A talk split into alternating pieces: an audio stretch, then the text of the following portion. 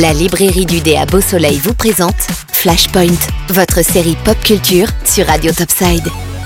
Si l'on vous dit le mot cosplay et que vous avez envie de répondre à tes souhaits, alors cet épisode Flashpoint est fait pour vous.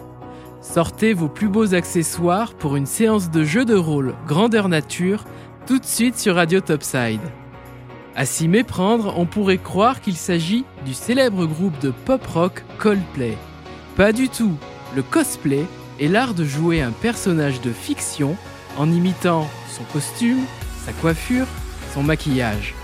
La légende raconte même qu'un vrai cosplayer fabrique lui-même son propre costume et ne le porte qu'en une seule occasion.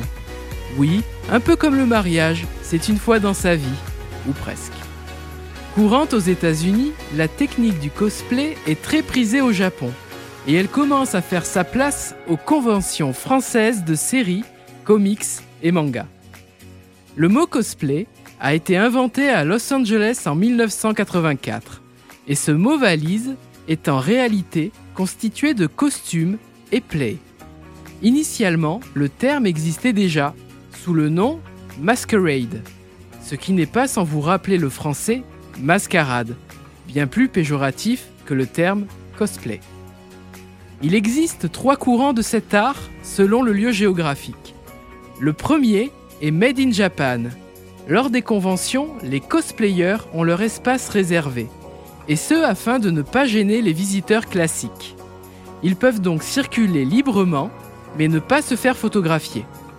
Au pays du soleil levant, l'accent est mis sur l'image, bien plus que sur la performance.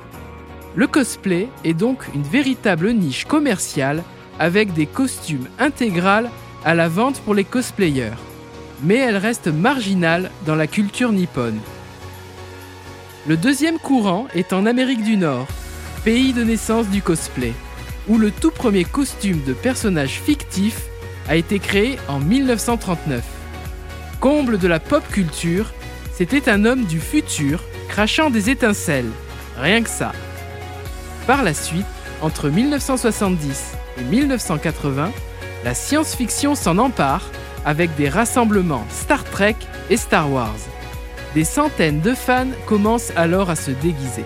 Et pour finir, dans notre bon vieux monde en Europe, le cosplay entre dans les mœurs de la geekosphère. Les participants mettent un point d'honneur à travailler le côté théâtral, en mimant des combats, en chantant des chansons. La rigueur est même de fabriquer soi-même son costume et de le porter une seule fois. Le tout réglementé par des concours bien sûr. L'ambiance est très bon enfant. Les cosplayers se prétendent volontiers au jeu avec les visiteurs de la convention. Il n'est pas rare, enfin, que les cinémas fassent entrer gratuitement les cosplayers pour une séance du Seigneur des Anneaux, Star Wars, Harry Potter, pour ne citer que. La FNAC et les galeries Lafayette proposent même leur propre concours de cosplay. On aurait presque envie de se créer un costume pour un prochain Flashpoint. On a même notre brodeuse professionnelle sur Radio Topside qui s'appelle Feriline, et le magasin Famille en Fête pour les accessoires. En tout cas, le message est passé. La librairie du dé vous a présenté Flashpoint, votre série pop culture sur Radio Topside. La librairie du dé, 4 avenue du Général de Gaulle à Beau Soleil.